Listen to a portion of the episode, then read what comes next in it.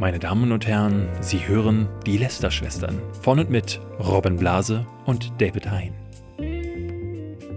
Hallo und herzlich willkommen zu einer neuen Folge Lester-Schwestern. Heute sitzt mir nicht nur der großartige Robin Blase gegenüber, sondern wir haben wieder einen fantastischen Gast. Robin, wer ist denn unser Gast? Der Gast der heutigen Woche ist äh, es sind, es sind Leute, die uns E-Mails geschrieben haben. Die haben wir heute hier eingeladen. Ach, schade. Äh, ich, hatte, ich versuche dich ja seit längerem jetzt immer wieder aufs Glatteis ja, zu führen. Ich, ich habe irgendwie mir. mir ich, Und ist leider nichts Lustiges eingefallen. Wie spontan ist er denn? Ähm, ja, nee, wir haben keinen Gast heute, tut mir leid. Aber äh, bei uns im Reddit-Forum gab es tatsächlich einen Thread mit ähm, Vorschlägen. Also wer. Für Gäste? Genau, Gäste. Ähm, da waren so Namen wie äh, äh Aaron Troschke, habe ich gelesen, aber auch LeFloid. LeFloid und Olli, die jetzt einen eigenen Podcast haben, namens äh, Die Sprechstunde. Ich glaube, da müsste jetzt diese Woche die zweite Folge kommen.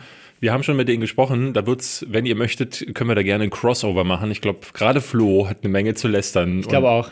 Äh, das, das glaube ich, wird eine schöne. Unter anderem vielleicht über YouTube Premium, da werden wir heute drüber reden. Genau, da reden wir heute nämlich drüber, ähm, auch über sein Format. Ja, äh, es gibt äh, kleines Update in Anführungszeichen zu einem weiteren äh, Menschen aus der Medienbranche, der Twitter verlassen hat.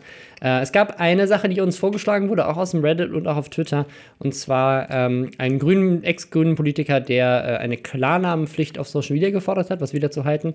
Ähm, dann äh, ganz kleines YouTube-Update, gibt ein neues Feature, was ich ganz spannend finde. Auch mal was Positives erwähnen, was YouTube gut gemacht hat. Äh, Tanzverbot hat einen geilen Song rausgebracht. Und äh, ein Feature Sache, kommt zurück. Ein, ein Feature, was wir lange nicht hatten, kommt zurück, nämlich die E-Mail der Woche, ja. beziehungsweise die Kundenanfrage oder die, die äh, Influencer-Anfrage der Woche. Wir hatten ganz am Anfang im Podcast, hatten wir mal gedacht, so wir lesen euch jetzt einfach diese Mails, die wir bekommen. Ja. Äh, immer mal wieder vor. Tatsächlich, ich weiß nicht, wie das bei dir ist. Ich kriege gerade so viele unsinnige E-Mails wie schon lange nicht mehr. Gerade so aus äh, den USA. Mhm. Äh, aber auch aus dem osteuropäischen Raum, wo du halt wirklich merkst, da sitzt jemand mit äh, Google Translate und kriegt es gerade ja, so ja. hin, die Sätze so hinzubekommen. Ja, das, also es gibt, so, es gibt so ein paar Dinge, die ist, glaube ich, immer so eine, so eine russische Agentur, die Mobile Games vertritt, irgendjemand aus Frankreich, der mich immer wieder anschreibt.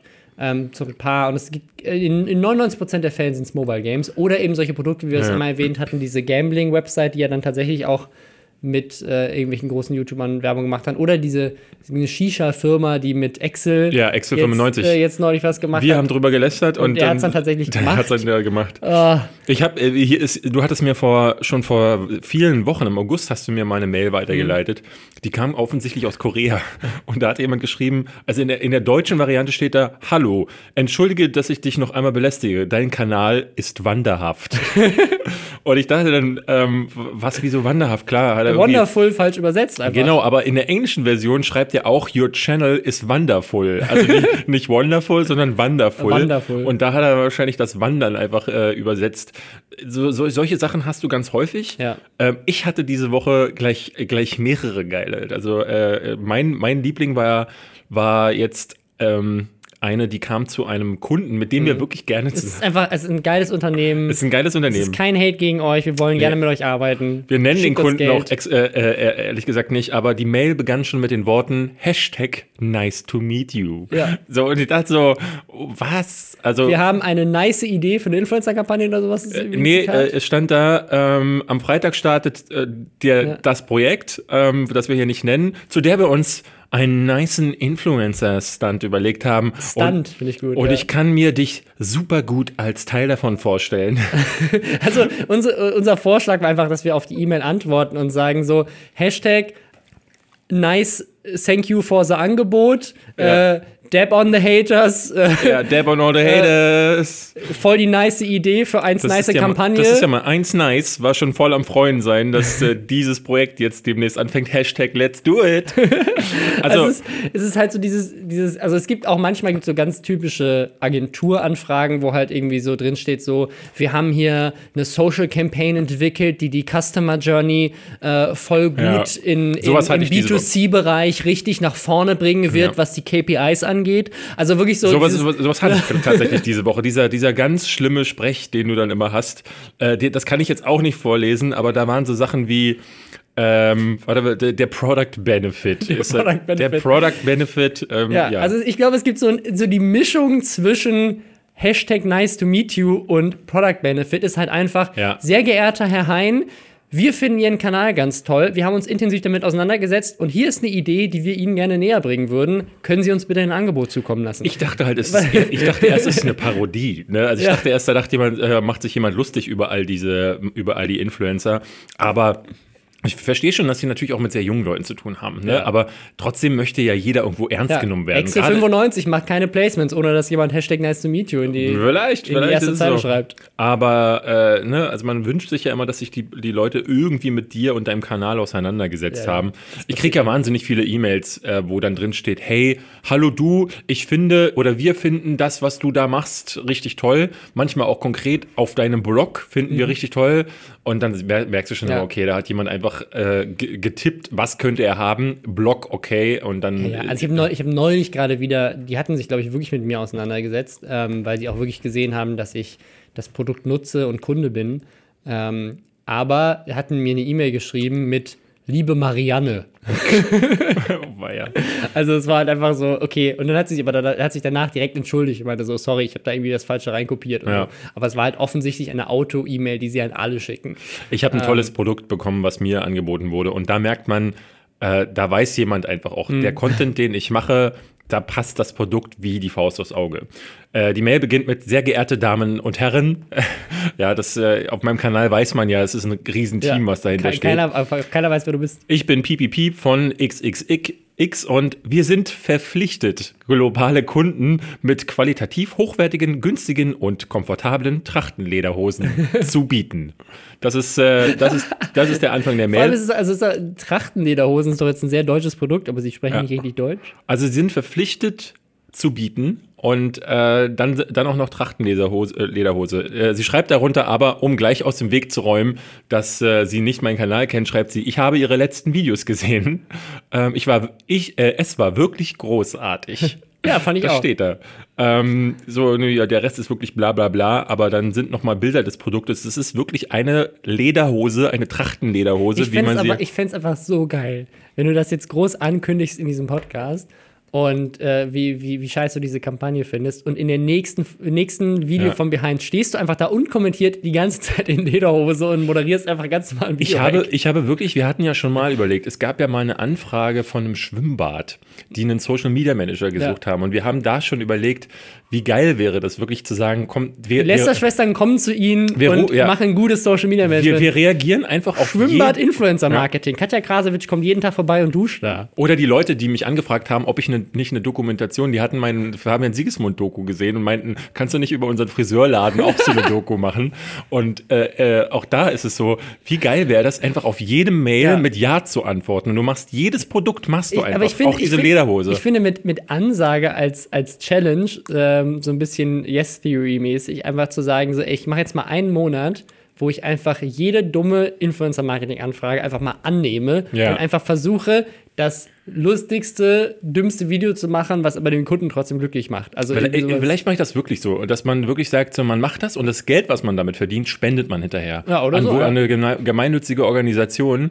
Ähm, ja, ich, cool. ja, ich finde die Idee ja, finde ich gut. Lass, lass, uns das mal machen. Vielleicht machen wir einfach so eine äh, Doppelkanal-Challenge, wo wir das bei uns ja. ankündigen, dass wir jede E-Mail annehmen. Ich glaube, dann haben wir wirklich das Problem, dass äh, die Leute uns das halt, äh, äh, äh ne, dass sie halt uns auch die blödesten Sachen schicken. Aber das ist ja eigentlich nur umso besser.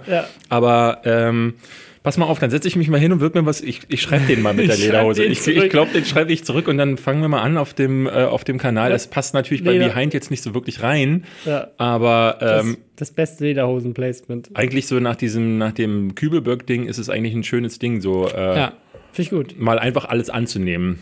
Ja, oder vielleicht ein Video, zu, einfach, man kann, es kann, muss ja nicht zehn Videos sein. Es kann einfach sein, dass man sagt, Leute, okay, ich mache das für euch, ich mache sogar kostenlos, aber äh, oder ich mache es für eine geringe Summe und wir spenden die oder was weiß ich. Ähm, aber ihr müsst damit cool sein, dass es ein Video wird, wo noch 30 ja, andere ja. Werbepartner ja, drin sind. Genau. Hier ist meine Shisha, hier meine Lederhose, hier die Gambling-Website. Finde ich gut, machen wir. Ähm, ich würde sagen, wir kommen zum ersten äh, Thema mhm. der Woche. Und äh, fangen wir mal ein bisschen, ein bisschen sanfter an. Und zwar, äh, ganz viele hatten sich über unsere Meinung zu YouTube Premium ja. äh, gewünscht. Hatten sich umgewünscht, das ist kein richtiges Deutsch. Sie hatten du sich kannst, das, sie hatten du, kannst, das du kannst auf jeden Fall Marketing-E-Mails schreiben ja. mit dem Deutsch. Ja, ich glaube auch. Gar, gar, kein Problem. ähm, genau, und zwar, äh, wer es nicht mitbekommen hat, YouTube Premium ist ja schon vor einiger Zeit erschienen. Das ist quasi der Bezahlmodus von YouTube kriegt man werbefreie Videos, man kann die Videos runterladen, damit on demand auch angucken, man kann sie gucken, ohne dass, also man kann sie weiter gucken, wenn man die App zumacht, sonst gehen die ja immer aus. Das heißt, man kann Musik im Hintergrund hören, weil bei YouTube Premium unter anderem YouTube Music dabei ist, was so gut sein soll wie vergleichbare Produkte wie Spotify angeblich. Ähm, und äh, dazu bekommt man eben auch Zugang zu exklusiven Inhalten, die ex explizit für YouTube Premium produziert wurden. In den USA gibt es das schon ein bisschen länger. Da gibt es einige Formate, unter anderem Cobra Kai zum Beispiel, eine Fortsetzung von Karate Kid und so weiter. Ähm, aber auch von vielen bekannten YouTubern aus den USA, unter anderem von PewDiePie zum Beispiel, gab es dieses Scare PewDiePie und so. Und in Deutschland ist das jetzt auch mit Inhalten gestartet, mit drei Stück. Und Aha. zwar einmal von Phil Laude, Hashtag Neuland, von Bullshit TV Bullsprit mhm. und von Floyd, LeFloid vs. The World. Ja, äh, wir, wir haben, also ich habe alle schon gesehen. Mhm. Ähm, Flo's äh, war, war ich selber einfach interessiert, weil ähm, wir, haben, wir haben ja persönlich sowieso sehr viel davon mitbekommen, ja. weil Flo im letzten Jahr quasi diese ganzen Reisen, also diese ja, ganzen ja. Sachen wurden letztes Jahr gedreht, auch von Phil Laude. Äh, das sieht man daran noch, weil er da noch äh, ja, an einem ganz anderen Punkt ist. Und, äh, und also sozusagen YouTube Premium maßgeblich dazu beigetragen hat, dass äh, Nerdscope es dann nicht mehr gab, weil Flo einfach nicht mehr da war. Der ist halt einfach ein halbes Jahr, war er einfach weg. Ja, Flo wurde uns wirklich praktisch weggenommen, weil der halt äh, von einem Ding zum anderen fliegen musste. Ähm, das war äh, auf der einen Seite, finde ich, die Sache ziemlich cool, die er da macht. Ja, auf absolut. der anderen Seite super traurig, dass äh, dar daran halt auch so ein bisschen ähm, ja, er auch, glaube ich. Also, glaube ich, dieses ganze Reisen ja, ähm, ihn hat das sehr macht jeden ja. fertig so. Und Flo ist halt wirklich zum Teil Stunden. Der hat, manchmal hat er, hat er äh, an, nur an Flughäfen schlafen können, so mhm. weil er einfach gar keine anderen Möglichkeiten hatte.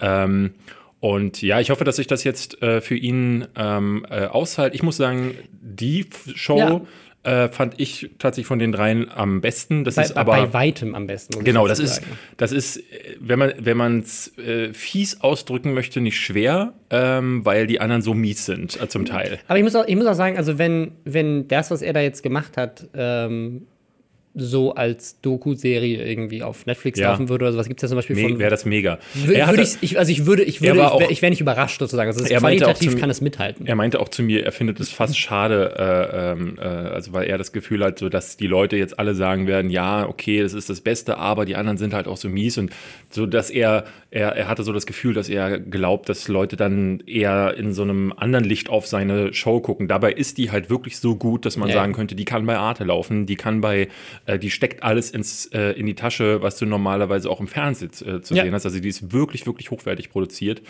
Ähm, und fand ich auch super spannend. Äh, auch, auch, te auch, teilweise so aufwendig, dass man denkt, so, warum habt ihr euch überhaupt diese Mühe gemacht? Ja, warum gemacht? habt ihr euch also, diese Mühe gemacht? Warum, warum gerade seid ihr extra ich, nach Korea geflogen? Gerade wenn ich mir das, das Ding von, so. von Phil Laude angucke ja. und so, ähm, also das ist schon wirklich gut. Ich bin ja auch ein großer Fan von dieser äh, äh, Undercover-Serie, die ähm, Thilo Mischke. Thilo Mischke macht. So. Und die, die ist nochmal anders, weil er dann in einer Folge ein Thema bespielt und mhm. das dann halt ein bisschen tiefer macht. Ja. Äh, und Flo halt ein Thema zwar bespielt, aber auf unterschiedliche Arten dann in einer Folge angeht. Aber der Ansatz ist trotzdem super. Und wie gesagt, der Produktionswert Wert ist der, der absolute Hammer. Ja. Ähm, also das ähm, kann ich euch nur empfehlen. Schaut euch auf seinem Kanal gerne die erste Folge an. Flo meinte auch zu mir, dass die erste Folge tatsächlich diejenige ist, die er noch am wenigsten stark findet, sondern erst mit der, mit, also gerade Faith äh, ist wohl mhm. die zweite Folge, wäre wohl seine Lieblingsfolge. Äh, da war er unter anderem hier in Berlin bei so einem ganz krassen Sektenkirchenvereinen. Mhm. Also da hat er krasse Geschichten damals erzählt, weil es war ganz häufig so, dass er zu Nerdscope-Drehs direkt kam, nachdem er äh, mit diesem LeFloid vs. The World ja. äh, äh, gedreht hatte. Also die Story ist ja auch irgendwie Eurofighter Jet geflogen und also lauter so ja, ja. crazy Sachen äh, erzählt, die, die da passiert sind während den Drehs oder die er da machen konnte. Also ist, ist einfach, wir sind natürlich auch ein bisschen näher dran, aber im Vergleich zu den anderen beiden Sachen, vielleicht können wir da. Hast du Bullsprit gesehen? Ich habe in die erste Folge mal reingeguckt. Ich habe es ähm, mir komplett angeguckt mit den Jungs, ähm, weil ich halt äh, dachte, so komm, gibst du dem Ganzen mal eine Chance. Ich mag ja eigentlich so den Humor der Bullshit-TV-Jungs. Mhm. Ich gucke mir sehr, sehr gerne deren ähm, bla bla bla, die jeder kennt. Also Schüler, die jeder kennt, Bahnfahrer, die jeder ja. kennt. Die haben ein wirklich krasses Tempo und mhm. ähm, das ist also genau, das ist einfach sehr, sehr YouTube-Pacing, ja. so einfach so Gag, Gag, Gag. Und wenn Gag, ich, auch wenn nicht jeder Gag sitzt, finde ich bei denen, also ich mag einfach, wie charmant das ist. Ich bin ja kein Fan von diesem ja. Chris, weil man von dem halt einfach so Geschichten hört, die, äh, die finde ich nicht cool. Aber Seabass und den Phil, die mag ich beide sehr. Äh, und wie sie dann auch schauspielern, finde ich klasse. Jetzt kommen sie mit diesem Bush-Sprit-Ding, mhm. also so einer fiktiven Geschichte, wo sie quasi eine Tankstelle erben. Ähm, und das äh, entbehrt all dieser, dieser Inhalte, die sie halt auf ihrem Kanal groß gemacht hat. Äh, dieses, dieses Tempo, dieser Esprit, dieser Witz. Mhm. Ähm, ist da alles komplett raus. In der Bull ersten Bullsprit-Folge habe ich genau nullmal gelacht. Es ist aber nicht so, dass ich sagen würde, puh, das ist jetzt totaler Rotz. Es ist nämlich gut produziert und es ist immer noch auch charmant genug, weil sie so ein paar nette Ideen drin haben, aber nie so, dass ich sagen würde, puh, das ist jetzt wirklich ein Lacher, wo ich ja. dann auch hinterher sage, 12,99 Euro dafür, na, das ist aber super angelegt. Also ich, ich glaube, die Fans von Bullshit TV werden es cool finden. Ich glaube, was man, was man dazu sagen muss noch, dass es nicht so lustig ist, ist nicht meiner Meinung nach die Schuld von, von Bullshit TV, mhm. sondern eher, ähm, ich glaube, wer das produziert, ist Pantaleon Films, also die Produktionsfirma von Matthias Schweighöfer, das siehst du auch. Es, es ist halt einfach eine deutsche Comedy-Produktion. Genau, ja. Und wenn du bei einem Matthias Schweighöfer-Film nicht lachst, dann lachst du bei dem auch nicht. Ja, ja. Ähm, und äh, dazu kommt natürlich, dass ein Matthias Schweighöfer-Film auch noch von, weil es ein Film ist, nochmal ein anderes Pacing hat als eine ja, Webserie. Und ich habe selten gute deutsche so Comedy-Serien in dieser Art gesehen. Ähm, das ist halt leider auch einfach ein Problem, finde ich, in Deutschland allgemein. Da können die jetzt nicht unbedingt was ja. für. Ich glaube, für die Fans ist es super. Ähm, und dann gibt es halt noch Hashtag Neuland von Phil Laude, was ich am, am schadesten finde. Das ähm, ist ein Wort. Kannst du so sagen. Am schadesten. Äh, es ist einfach sehr schade. Weil das Ding ist, äh, ich, ich, ich liebe Phil über alles. Ja. Ähm, also sowohl als Mensch als auch als, als Content Creator. Und ähm, ich weiß, dass diese Sendung ursprünglich erstmal anders konzipiert war. Also, so, wie ich das gehört habe, war das eigentlich ursprünglich geplant als aktuelle Late-Night-Show. Und ich glaube, da hätte Phil auch wirklich. Ähm, also im Grunde das, was äh, ja, Glashäufer Umlauf gerade. Genau, Late Night Berlin im, oder sowas, äh, ja, genau. Ja. Also ist, Late Night ist natürlich immer noch hart schwer. Es gibt wenig Leute, die das gut umsetzen können, aber ich glaube, da hätte er viel mehr aus sich rauskommen können, was so aktuelle Gags angeht, weil es ist halt echt schwierig. Mach mal einen Gag, der in einem Jahr noch lustig ja, ist, weil das Ding wurde ja letztes Jahr produziert und ist erst jetzt rausgekommen. Das ist ja bei allen Sendungen so, aber bei einer, bei einer Comedy, fiktionalen Serie oder bei einer, bei einer Dokumentation ist das nicht so relevant wie bei einer Comedy-Show, die zum Beispiel Gäste einlädt, weil die haben ja unter anderem in der, in der zweiten Folge oder ersten Folge, zweite Folge, haben sie Echo Fresh als Gast dabei.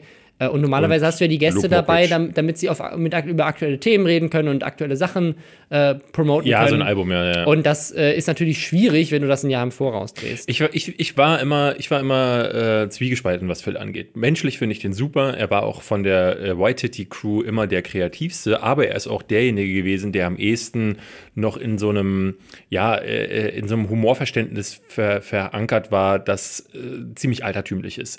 Also damals auf dem Webvideopreis ist er ja mit Otto zusammen aufgetreten ähm, und hat da schon auch so Witze gemacht, die, ja, das, ne, also für mich ist ja der neue deutsche Otto so ein bisschen. Der hatte damals in Kartoffelsalat mitgespielt, hat da auch einige Sketche gemacht, die, die eben so wirklich äh, altertümlich sind. Und jetzt nennst du deine Show Neuland. Das ist ein Begriff, der ist so schon durchgenudelt. Äh, der, Wobei ich da, also ich glaube, was man, was man bedenken muss bei all diesen, all diesen Kritikpunkten, in dem Fall hat YouTube hier, ich würde mal schätzen, insgesamt für alle Sendungen 10 Millionen oder so ausgegeben, mhm. ähm, inklusive Werbekosten und so weiter. Ähm, und da wird sicherlich nicht ein einzelner YouTuber alle Entscheidungen getroffen haben. Im Gegenteil, bei ihm hängt Brainpool als Produktionsfirma mhm. da noch mhm. mit drin ähm, und äh, sicherlich auch noch von YouTube-Seite irgendjemand, der in, dem, in der Formatentwicklung dabei ist. Ähm, und das ist bei allen anderen ja auch der Fall gewesen. Bei Bullshit TV war Mediakraft noch mit drin, zusammen mit der Produktionsfirma. Und bei Flo war es die Produktionsfirma und dann auch noch Studio 71.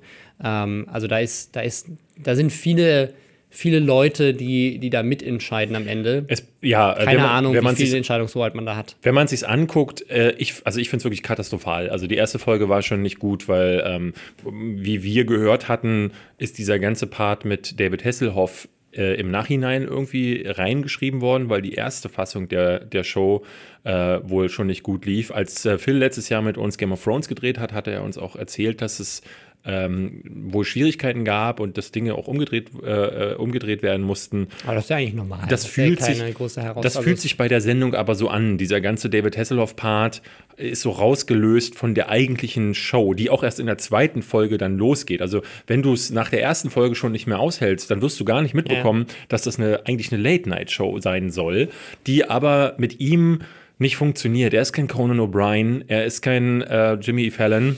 Ich weiß es ja, er ist, er ist ja schon sehr talentiert. Also er kann, er kann Musik machen, er kann Schauspielern, ähm, er, kann, er kann Gags erzählen. Ich glaube, wo, wo es so ein bisschen hadert und wo, also wo ich so die, die Schwächen sehe, ist ganz klar einfach bei der, bei der Möglichkeit, Gags zu erzählen. Weil normalerweise bei einer Late-Night-Show, gerade so dieser Anfangsmonolog und so weiter, hast du ja immer diesen aktuellen Bezug. Du hast irgendwelche Sachen, auf die du ja. verweisen kannst. Und wenn du von Anfang an weißt, das, was ich jetzt gerade mache, wird in einem Jahr wahrscheinlich nicht mehr relevant sein. Und sie machen dann so ein paar Gags über, über Dabbing und Fidget Spinner und Bottle Flipping und halt, oder halt Hashtag Neuland, Dinge, die halt wirklich seit Jahren schon nicht mehr relevant sind. Ja. Ähm, und da, äh, da lacht man dann halt natürlich äh, seltener. Aber gerade bei so diesen, den, den Gags, die gemacht werden, so in, dem, in seinem Anfangsmonolog, wo er über Sachen redet, merkst du halt, die mussten äh, absichtlich um die Zeitverzögerung drumherum schreiben und Dinge schreiben, die so generisch sind, ja. dass man sie in dem Jahr immer noch versteht. Und das, äh, das ist halt eigentlich dann schon einfach Stand-up-Comedy. Dann hast du jemanden wie Luke Mockridge, weißt du, der, der Gag mit äh, Gummibärchenbande kennst du, kennst du, ne? Ja. Der funktioniert immer, ähm, weil das sich nicht zeitlich verändert. Aber das den Sprung haben sie dann irgendwie nicht geschafft. Ja, also für mich ist für mich ist das die, die schwächste Nummer, die ich wirklich, also das ist wirklich, äh, um mal bei meinen äh, uramerikanischen Vorvätern zu bleiben, atrocious. Oh. Also äh, ja, ich fand, also die erste Folge fand ich schon mega daneben.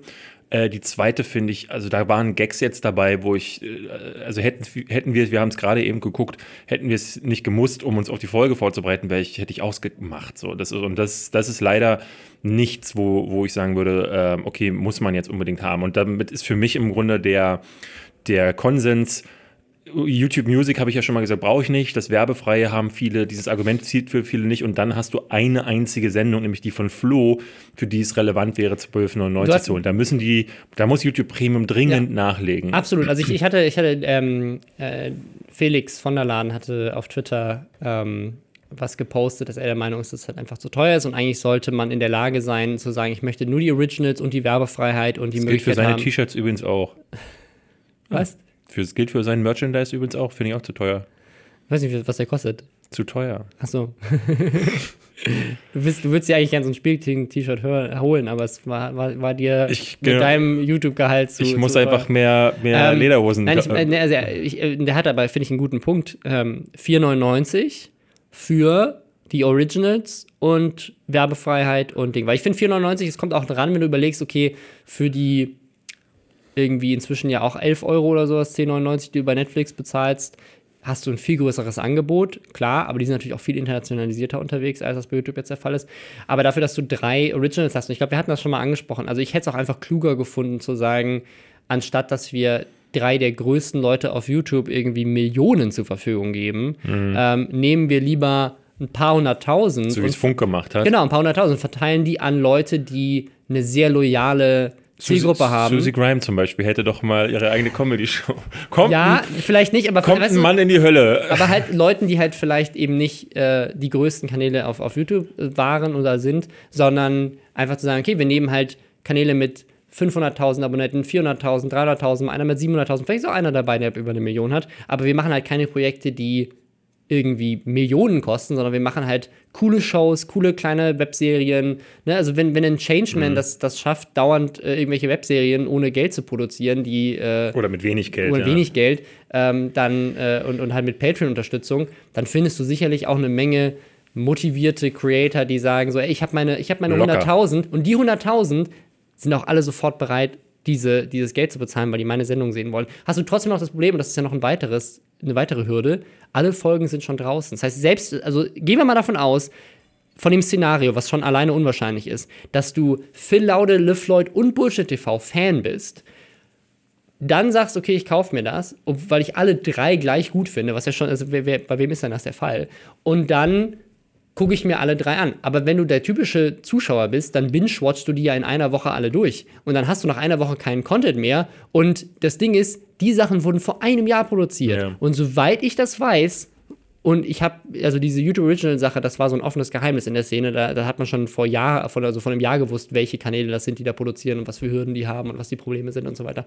Es wurde überall drüber gesprochen. Ähm, ich habe ich habe keine Infos, dass aktuell irgendwas ja, ja, produziert ich auch nicht. Und deswegen die wollen jetzt, glaube ich, abwarten. Aus, dass, genau, die wollen abwarten, wie es läuft, aber du kannst ja mit den, also die Leute werden ja alle ihr Abo eigentlich wieder canceln, oder? Ähm, der Punkt ist halt sehr, sehr gut, den du sagst, so, weil du, äh, ich, ich gucke mir zum Beispiel jetzt dieses Tinseltown an. Das ist ja äh, ein Kanal, mhm. der äh, ebenfalls so einen, diesen äh, Aspekt hat. Man fördert Projekte, die mit Film zu tun haben, setzt ein paar YouTuber zusammen und lässt die machen. Mein Film-ABC, was da läuft, äh, ist äh, für ein Apple und ein Ei vergleichsweise mhm. produziert. Absolut. Nerdscope, was wir früher ja. gemacht haben, ist für ein Apple und ein Ei ja. entstanden, wenn man vergleichsweise.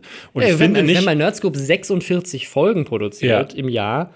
Oder, und zum ne? Schluss über und, Patreon und, finanziert. Und, genau, und das, und das, das theoretisch für, also ein paar hunderttausend, ne? Also unter, das, das ganze, also das ganze, das ganze Projekt. Projekt. Das ganze Jahr hat unter, unter also un, weit unter einer halben Million gekostet. So, und die, die, die Frage, die sich, die du ja auch schon da sagst, so, warum muss dann, ähm, also ich finde sowas wie Flo, finde ich ein super Case, um zu sagen, ja. guck mal, auch das geht auf YouTube. Das ist ja das, was YouTube möchte. Ähm, und äh, sie möchten gerne Konkurrenz im Fernsehen sein. Aber wie, wie, du schon sagst, so warum nicht diesen, dieses Budget so aufsplitten, dass du gleichzeitig auch noch ein paar Kanäle hast? So ist ja Funk gestartet. Ja. Funk hatte die großen Sachen, die sie ein bisschen mehr gefördert hatten und hatten aber auch so kleine Kanäle wie Cold Mirror oder wie BA Turkish. kleine Kanäle nee, wie Cold Mirror. Nee, Cold Mirror war kein durchfinanziertes Hauptprojekt, sondern der haben sie gesagt, hier, ähm, die Dinge, die du da machst, die, da kriegst du noch mal ein kleines Budget. Genauso wie BA Turkish zum Beispiel war das, war, war wohl auch so einer der Kanäle, die äh, in dem Funknetzwerk dann waren und dann, äh, dann wurde das irgendwie anders abgerechnet. Also, also es, gibt, es gibt unterschiedliche, genau, es gibt die, es gibt die Channels, die Funk quasi komplett neu äh, aus dem Boden so gestampft hat, sozusagen. Genau. Ähm, und es gibt aber auch Channels wie, wie den von BA, ähm, wo einfach quasi der Kanal ins Netzwerk mit übernommen wurde und die ähm, quasi jetzt kein so ein formatiertes festes Ding sind wie diese genau. eigenen Channels. Aber das ähm, hätte man ja machen können. Ja, also genau. Man hätte auch sagen können, man, man übernimmt, ein, also ich glaube, ein paar Kanäle übernehmen ist ein bisschen schwierig in dem Fall, weil dann wären ja die Kanäle komplett hinter einer Paywall. Ja. Aber zu sagen, hey, wir, es gibt so ein, so ein paar kleinere Creator, ähm, die halt, wo das halt nur 100.000 Euro Geben, kostet ja. pro Kanal und dafür können die zwei, drei Leute einstellen, sich ein Studio mieten und produzieren irgendwie eine neue Serie, mhm. die halt qualitativ über dem steht, was sie sonst machen, was sie zusätzlich zu ihrem normalen Content noch produzieren. Es ist halt eigentlich total lächerlich, dass sich ein Changeman halt äh, regelmäßig halt, ähm, was weiß ich jetzt, er hatte mir erzählt, Deborah hat dafür 4000 Euro, dass, dass er sich das zusammenbettelt von seiner Community und äh, dass da immer noch keiner da oben auf den Gedanken gekommen ist, so Moment mal, lass ihm uns ihm doch 8000 geben, überleg ja. mal, was da für Möglichkeiten drin sind. Ja. Ne? Und also, dass, dass, dass da keiner existiert, der YouTube auch mal scannt und guckt so, hey, da sitzen mögliche Producer, also Leute ja. wie wir auch, die selber Dinge auf die Beine stellen können, die diese Kurzfilme ja auch für Dr. Freud und so mit inszeniert haben. Ähm, du machst ja auch äh, eigene Projekte, ich mache eigene Projekte. Äh, da, da, klopft dann ja. äh, keine an. Also ja, ein, einige der einige der Funksachen, also wenn wenn wenn also Game 2 zum Beispiel wäre so eine Sache gewesen, wo man als YouTube sofort hätte sagen können, so ey, das, sowas brauchen wir, machen wir. Ja, ein bisschen, ein bisschen größer, ähm, das heißt ein bisschen mehr Budget ja. und es wäre möglich gewesen. Ja. Also ich, ich, ich finde es spannend. Ich hatte noch einen anderen Vorschlag dann, also ich, ich glaube, es an YouTube Music zu koppeln war ein Fehler, mhm. weil ich glaube, in diesem Music-Bereich, es gab ja vorher auch schon Google Music, ähm, was auf jedem Android-Gerät irgendwie schon mit promoted wurde und das hat auch nicht funktioniert. Ich weiß nicht, warum YouTube Music das jetzt plötzlich tun soll. Ähm, und das daran zu koppeln, ist, finde ich, ist, finde ich, ein Fehler. Ich glaube, die Möglichkeit zu sagen, es ist werbefrei und äh, du hast so ein paar extra Features. Ist cool, ist ja auch für die Creator cool, weil sie am Ende damit eigentlich mehr Geld verdienen sollten. Und wir fördern damit weitere Inhalte, die, die halt quasi wir ermöglichen so ein YouTube-Netflix, ähm, wo YouTuber coole Sachen produzieren können gegen Gebühr. Ja. Einfach zu sagen, das kostet 4,99, finde ich einen fairen Preis. Und dann könnte man sogar in der Promo-Phase jetzt fürs erste Jahr sagen, für die 4,99 kriegst du jeden Monat eine frei vergebbare Kanalmitgliedschaft. Ja, genau. das ist ja jetzt gerade auch das Ding. Die kosten Twitch. ja auch 4,99. Ähm, Twitch macht das mit, hat das mit Amazon Prime ja auch gemacht. Ja. Jetzt inzwischen ist, fällt diese Werbefreiheit weg. Aber für, ich glaube, fast zwei Jahre haben die jetzt gesagt, mhm. so, ey, in dieser Werbephase, wo wir das groß machen wollen, geben wir den Leuten richtig viele Goodies für umsonst dafür, dass sie sowieso schon Amazon Prime-Mitglied sind und helfen gleichzeitig den Creatoren, die damit ihre Abozahlen krass in die Höhe treiben können und ja. damit viel mehr Geld verdienen ich, also dieser Ansatz, den hätte, hätte man so gut ko ko äh, kopieren können, dann hätten auch die Originals vielleicht viel mehr Aufmerksamkeit bekommen, die Leute hätten es geguckt und dann wäre es vielleicht weiter. Weißt du, wer für mein, mein Geschmack, äh, an wen sie auch hätten denken müssen bei den Originals, wer definitiv mehr Geld braucht, ist Tanzverbot. Ja, Tanzverbot. Denn du siehst auf seinem Kanal ganz deutlich, da ist eine krasse Entwicklung da. Ja. Ähm, die Inhalte werden wertiger und wertiger. Er geht jetzt mittlerweile dreimal pro Woche einkaufen. Ich meine, das Geld ist da. Und es ist wieder ein neues Musikvideo erschienen. Das ist und so gut. Das hätte nicht teurer inszeniert äh, sein können. Äh, und äh, vor allem das Writing hat uns also ich, massiv ich, gefallen. Sowas habe ich noch nie gesehen. Und ich finde es auch mega lustig, dass, dass super viele Leute da schreiben, so, ey, voll der krasse Flow und so weiter. Ich hatte, ich hatte nur gesehen, weil auch wieder der Changeman hatte das auf Twitter geteilt. Und ich dachte, wenn der Changeman irgendwas teilt, dann, dann ist es entweder, dann ist es entweder übelst krank oder es ist übelst gut. Und hier war ich mir nicht sicher, was es ist. Also es ist, also er rappt halt. Tanzverbot hat einen Song namens Mein Leben ja. rausgebracht und er rappt. Er rappt. Und ich glaube, dass einige Leute tatsächlich in den Kommentaren der Meinung sind, er würde Englisch sprechen. Ja. Aber ich bin der festen Überzeugung, 100 Prozent, ja. da, da, da, ist ab und zu mal ein englisches Wort drin. Ja, ja, klar aber äh, das sind auch einfach Chinesisch auch. das sind einfach ausgedachte Laute. ja. Also ist, der Song ist wirklich so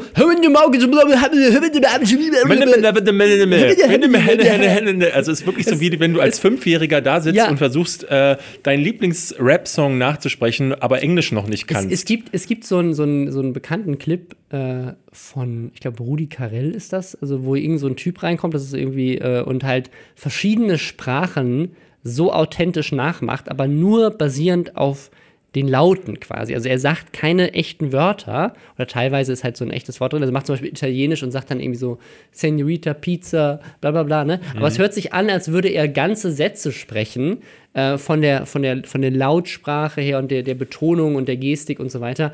Aber er denkt sich halt einfach nur irgendwelchen Quatsch aus ähm, und, sagt, und sagt, genau das ist dieser Song eigentlich. Es hört sich an wie ein Rap-Song und dafür muss man ihm eigentlich schon Credit geben. Es hört sich halt wirklich an für einen Rap-Song. Wenn du kein Englisch kannst, kannst du wirklich denken so, hm, krass, ein guter Rap-Song. So. Ja, yeah.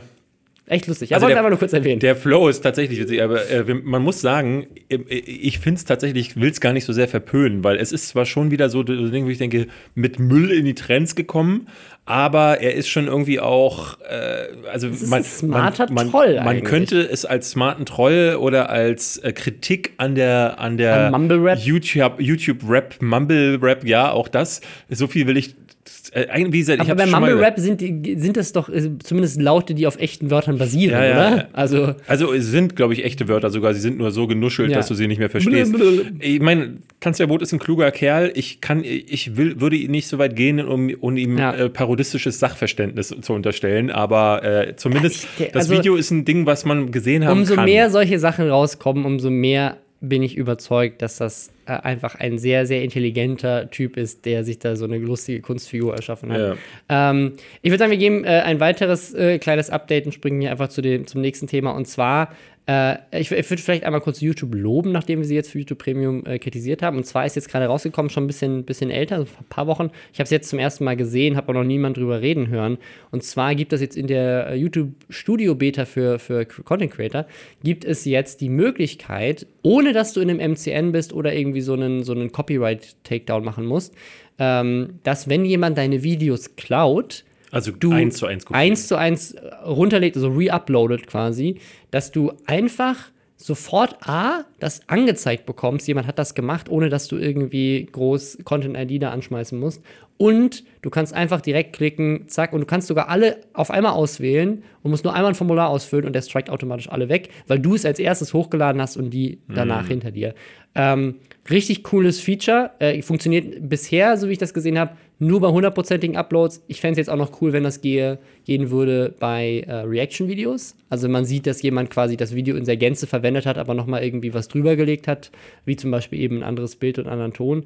Ähm, das, das geht bisher nicht, aber es ist schon, schon echt cool, die Möglichkeit zu haben, Leute, die halt einfach, so wie das beim Podcast aktuell der Fall ist, die einfach halt die Sachen hochladen, ungefragt und komplett in der ganzen Länge nochmal irgendwie das machen.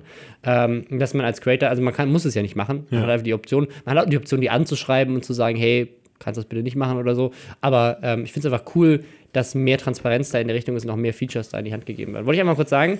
Ja, und äh, ein weiteres Update. Ein weiterer Medienmensch hat sich von Twitter gelöscht. Ja, ja. Und in dem Fall gibt es sogar, ähm, gab es bei uns jetzt auch, wo wir darüber geredet haben, den Fall, wo wir gesagt haben, also die, das grundlegende, die grundlegende Thematik der Kritik, weshalb das äh, ja. dazu kam, die ist gar nicht so unangebracht. Es geht um ähm, die Leute, die die The Witcher-Serie äh, ja, gerade verantworten. Für, für, Netflix. Und ich glaube, die Hauptautorin hat äh, Ich glaube, Showrunner ist Show, Showrunnerin ja. ist es sogar. Die Showrunnerin hat äh, angekündigt neulich, sie zieht sich von Twitter zurück, denn sie hat die übliche Hate-Welle bekommen. Und äh, diesmal ging es darum, dass angekündigt wurde, dass Siri, das ist eine der Hauptfiguren im mhm. Witcher-Universum, äh, ich glaube, es ist so, ein, so eine Art Vater-Tochter-Verhältnis ja, zwischen, absolut, zwischen ja. Geralt, also ich glaube, es ist so, so sein, sein Mündel, sein Ziehkind gewesen, ja. die er dann auch trainiert hat. Und die ist schlohweiß. Also selbst das Haar ist. So, wie, ich, so wie der Witcher auch. Also du, ja. wenn du die siehst, könntest du auch denken, das ist natürlich auf jeden Fall seine biologische Tochter. Ich glaube, es ist ja so, ähm, dass in der Myth Mythik vom Witcher, äh, ich finde das alles auch ganz schön kompliziert, aber ja. die sind ja, das sind ja äh, Wesen, die tatsächlich so genetisch verändert ja, werden. Ja, ja, genau. Und deswegen sehen, ist, haben die alle so weißes Haar. Genau, so das ist bei Siri, glaube ich, auch der Fall. Sie ist ja auch so ein mhm. Witcher oder Halbwitcher. Ich bin mir auch nicht mal hundertprozentig sicher, aber die wurde jetzt angekündigt, dass sie als schwarze Frau gecastet wird. Also, also, also, um das anders, anders zu sagen, also wir haben ja schon etwas mal drüber geredet, dass ähm, über dieses äh, ja, Casting in Hollywood, das öfters mal Whitewashing eben Whitewashing, das zum Beispiel bei Ghost in the Shell war das ja zum Beispiel der Fall, dass eben für eine asiatische Rolle eine weiße Schauspielerin gecastet wurde. Aber meistens gab es, oder bei Harry Potter war das ja der Fall bei dem Theaterstück, dass Hermine eine schwarze Schauspielerin war. Genau, ja. Aber bei all diesen Fällen war das so, dass sie immer sozusagen versucht haben, ähm, einfach ein offenes Casting zu halten. Und ähm, wenn halt für Ghost in the Shell waren halt dann wahrscheinlich ein paar Asiatinnen auch im Casting, die eben auf die Rollenbeschreibung gepasst haben. Und äh, Scarlett Johansson hatte am Ende aber einfach die viel größere Star Power, haben wir ja schon mal drüber gesprochen. Mhm. Und bei der Hermine-Rolle beim Harry Potter Theaterstück, da war auch Joanne K. Rowling, hat, also hat das zumindest behauptet, ähm, dass sie einfach das Casting offen gehalten haben, um halt auch dafür zu sorgen, dass es mehr Buntheit äh, in, in der äh, Diversifikation der Menschlichkeit, was weiß ich, halt, die, um halt das Abbild der Gesellschaft irgendwie halt mehr auch in, in The im Theater und in Hollywood darzustellen, haben sie einfach offen gehalten und gesagt, so, ey, komm hier rein und liefer einfach die beste Hermine-Performance genau, ja. ab, ne? Und angeblich war die schwarze Darstellerin in dem Moment einfach die, die am besten geschauspielert hat und die am besten Hermine rübergebracht hat.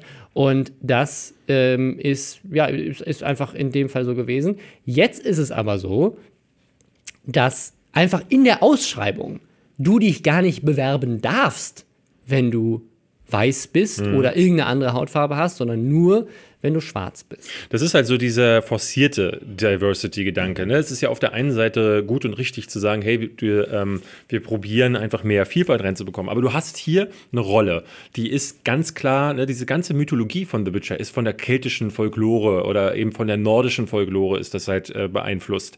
Äh, osteuropäische Mythen sind darin verbaut ja. und die Charaktere sind alle weiß. Und Siri ist weiß in den Büchern und in den Spielen. Und selbst wenn man dann sagen kann, okay, jetzt käme jemand rein und sagt so, ey, ich bin der übel, die übelste Siri und ist dann halt einfach hat irgendeine andere Hautfarbe, wie du schon sagtest, ist das okay. Aber wenn man dann von vornherein sagt, so, ah, nee, wir brauchen mindestens eine Transgender-Figur, wir müssen mindestens so, damit man. Hat ja mal einen Sketch da, zu gemacht da, zu ja, äh, Ghostbusters. Zu Ghostbusters bei Nerdscope, so, wo man dann halt wirklich anfängt, ähm, das Ganze, damit man den Diversity-Oscar nächstes Jahr gewinnt, so, dann wird es dann wirklich blöde. Ich finde dann zwar immer noch, äh, dass totaler Murks ist, so eine Person oder den Showrunner dann auf Twitter wieder durchzubeleidigen.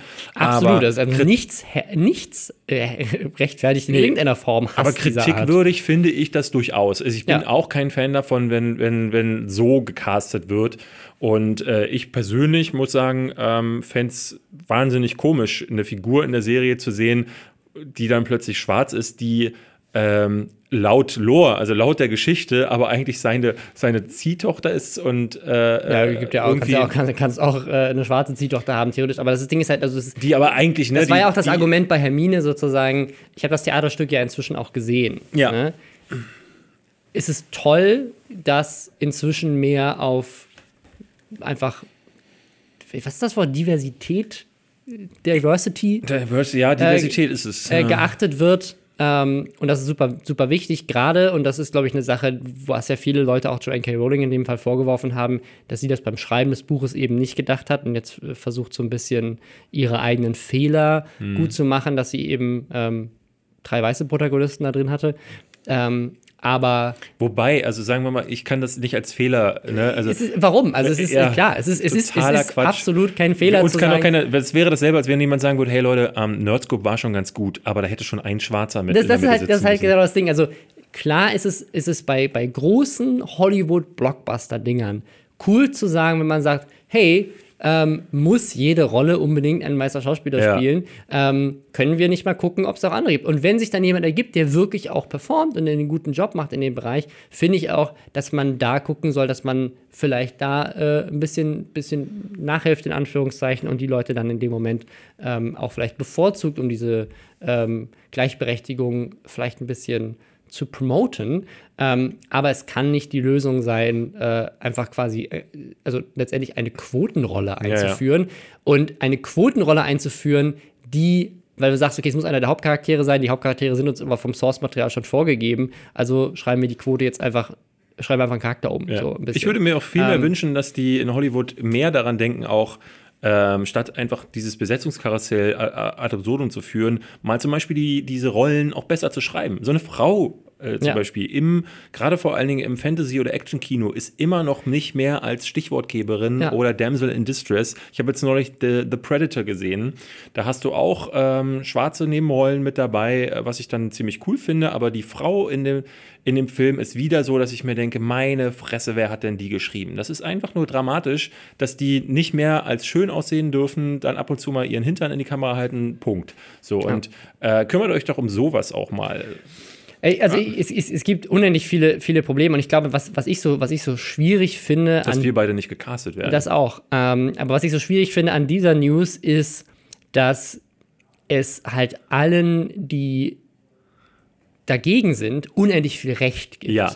Ähm, weil äh, es, gibt ja, es gibt ja eine Menge Leute, die, die absolut zu Recht sagen können: so, okay, Hermine stelle ich mir einfach so vor und mich reißt das ein bisschen aus meiner Vorstellungskraft raus, nachdem ich jetzt sieben Filme gesehen habe und sieben Bücher gelesen habe und sieben Hörspiele gehört habe, wo immer ähm, der Charakter in, in meinem inneren Auge äh, so war, weil er halt auch so beschrieben wurde und in den Filmen so gecastet wurde. Und jetzt sehe ich jemanden, der wirklich einfach ganz anders aussieht. Und beim Harry Potter, der erste, muss man echt sagen, ich habe es ja inzwischen gesehen, super geiles Ding. Aber Harry Potter sieht genauso aus wie Harry Potter in den Filmen. Lucius Malfoy sieht genauso aus wie Lucius Malfoy in den Filmen. Jeder Charakter ist vom Aussehen, also von der Haarfarbe, von der Gesichtsstruktur, von, von allem danach gecastet und eingestellt worden und aber auch vom Kostüm natürlich oder Make-up und so weiter so gestaltet worden, wie es in den Filmen so bekannt ist. Außer Hermine. Und mhm. das reißt dich schon ein bisschen raus, dass du alle Charaktere auf den ersten Blick sofort identifizieren kannst mit den und Charakteren, die du kennst. Sklavenmädchen da. Was, was Och, macht komm, David. Muss was macht nicht, die aber, da? Ne, aber das ist, das finde ich, ist, ist Stört die ist, da meinen Ausblick? Ist ein Problem. Und da, klar kann man da jetzt groß drüber diskutieren, ist, äh, ob, äh, ob Hauptfarbe denn eine Charaktereigenschaft sein sollte, ja. die, die man sich überhaupt vorstellt, ob man da nicht hindurch gucken kann oder so und einfach die Person als, als Mensch wahrnimmt. Und es ist schon so klar im, im Verlauf des, des Stücks. Ähm, äh, Verschwimmt das dann? Blendest du das aus und du nimmst sie als Hermine wahr, weil sie ja auch als Schauspielerin, finde ich, die Rolle sehr gut spielt und charakterisch ähm, die Eigenschaften, die du mit Hermine vereinbarst, ähm, sofort wiedergibt. Aber alle anderen Darsteller wurden halt tatsächlich wohl nach ihrem Aussehen gecastet und das ist schon ein bisschen skurril dann. Ähm, und das, äh, ich, ich glaube, man, man, kann dieses Thema zu ad absurdum diskutieren. Ähm, ich finde es einfach nur nicht die richtige Lösung, für Gleichberechtigung, solche ich, Sachen ich, so, so brutal zu enforcen. Ich glaube, es muss auf jeden Fall ein Schubs in die richtige Richtung gegeben werden, aber das ist, glaube ich, nicht der richtige Schubs. Ich bin bei solchen Sachen ja relativ liberal. Ich finde aber tatsächlich, dass ich, wenn ich ein festes Bild von einem Charakter oder einer, einer Person, eine, ne, wenn ich ja. das vor mir habe, dann brauche ich das auch einfach innerhalb einer Serie.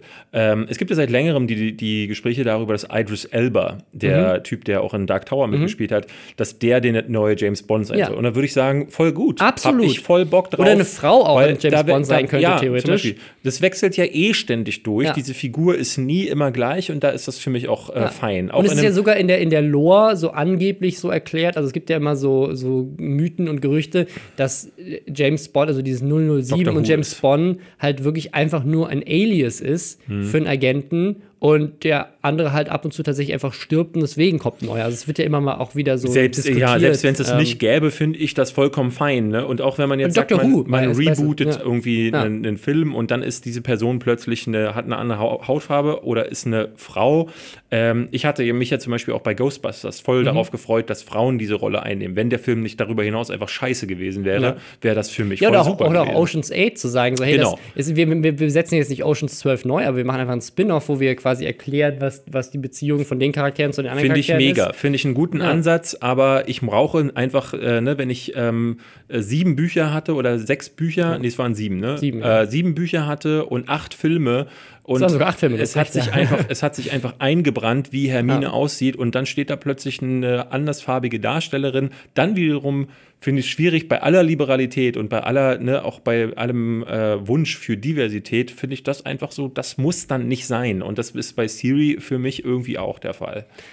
Absolut. Also ich, ich, ich finde auch, also wenn, also es ist natürlich, es ist, finde ich, immer super schwierig. Weil weil du könntest dann auch einen ähm, Mann hinstellen. Warum, warum ist Hermine nicht ein Mann oder ein ja. Hund? Ja, So, warum, äh, genau, was- du was- hättest, du hättest auch sagen das? können, Ron und Hermine haben eine gleichgeschlechtliche Beziehung. Hermine ist ein Mann Ja. und Ron und Hermine sind halt einfach ein schwules Paar.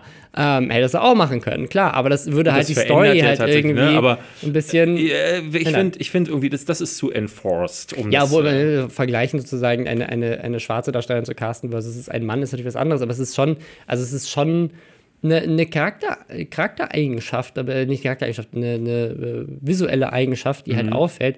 Ähm, und äh, natürlich wäre es schöner, wenn wir alle blind wären für, für Hautfarbe Sind und aber Aussehen. mal einfach nicht. Aber es Also- ist halt genauso wie, wenn, wenn eine Charaktereigenschaft ist, dass, äh, dass ähm, sie, sie flammende rote Haare hat und dann cast du eine Blondine oder die Charaktereigenschaft ist, dass sie ähm, irgendwie zwei Meter groß ist und dann kommt da jemand rein, der ist 1,50 oder eine Charaktereigenschaft ist, dass äh, die, Harry eine Narbe auf der Stirn hat, die aussieht wie ein Blitz und dann im dann Film hat er gar keine er- Stirn. äh, äh, da hat er gar keine Stirn. weil oder er die, in Vietnam war und die ihm ja. leider weggesprengt oder, wurde. Oder die Narbe ist halt wirklich einfach äh, eben, eben kein Blitz, sondern eine Wolke oder was weiß ich. Ne? Also, dann würdest du auch sagen, so was, Penis was, von der letzten was, Party. Was habt ihr da? Einfach ein Voldemort hat ihm einen Penis auf die Stirn geritzt. Scheiße, wieder Ähm, eingeschlafen bei der letzten Und ja, also, na, ich, also keine Ahnung. Ich, ich finde es ich find's, äh, schwierig. Ist auch so, das ist, man merkt auch wieder so, es ist so schwierig, gerade drüber zu sprechen, wenn man so Angst hat, irgendwelche Leute zu offenden mit den ich hab- Sachen, ich die hab da man keine sagt. Angst vor. Äh, ich hab, äh, kann ich sehr empfehlen, empfehle ich wirklich jedem hier gerade.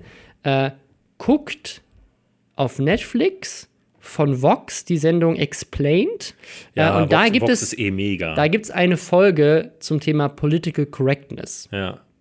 Ähm, die fand ich, fand ich sehr, sehr gut. Vox ist sowieso der absolute Ähm, Knaller. Ja, also äh, da, Äh, da ich, will, ich will noch mal eine Sache Mhm. dazu sagen, weil ich dabei wichtig finde, ähm, weil das ist so ein Punkt, der leider so ein bisschen verloren geht. Dadurch, dass die Kritik wieder auf Twitter auch so harsch geäußert wird, Ja. dass sie die Showrunnerin dazu zwingt zu gehen, ähm, ist das wieder auch Kritik, die sich äh, äh, selbst abschafft. Weil du halt wirklich dann, du wirst ja nicht erhört, wenn du die Leute anschreist. Und ich finde, das ist ein Punkt. Du kannst ja mit solchen, ich denke zwar nicht, dass Ja. du mit der Showrunnerin großartig diskutieren kannst, aber ich äh, fände das immer toller, wenn Leute das irgendwie insofern formulieren, dass du die nicht so, du Hure, was ist ja, Siri weiß, warum machst du das so?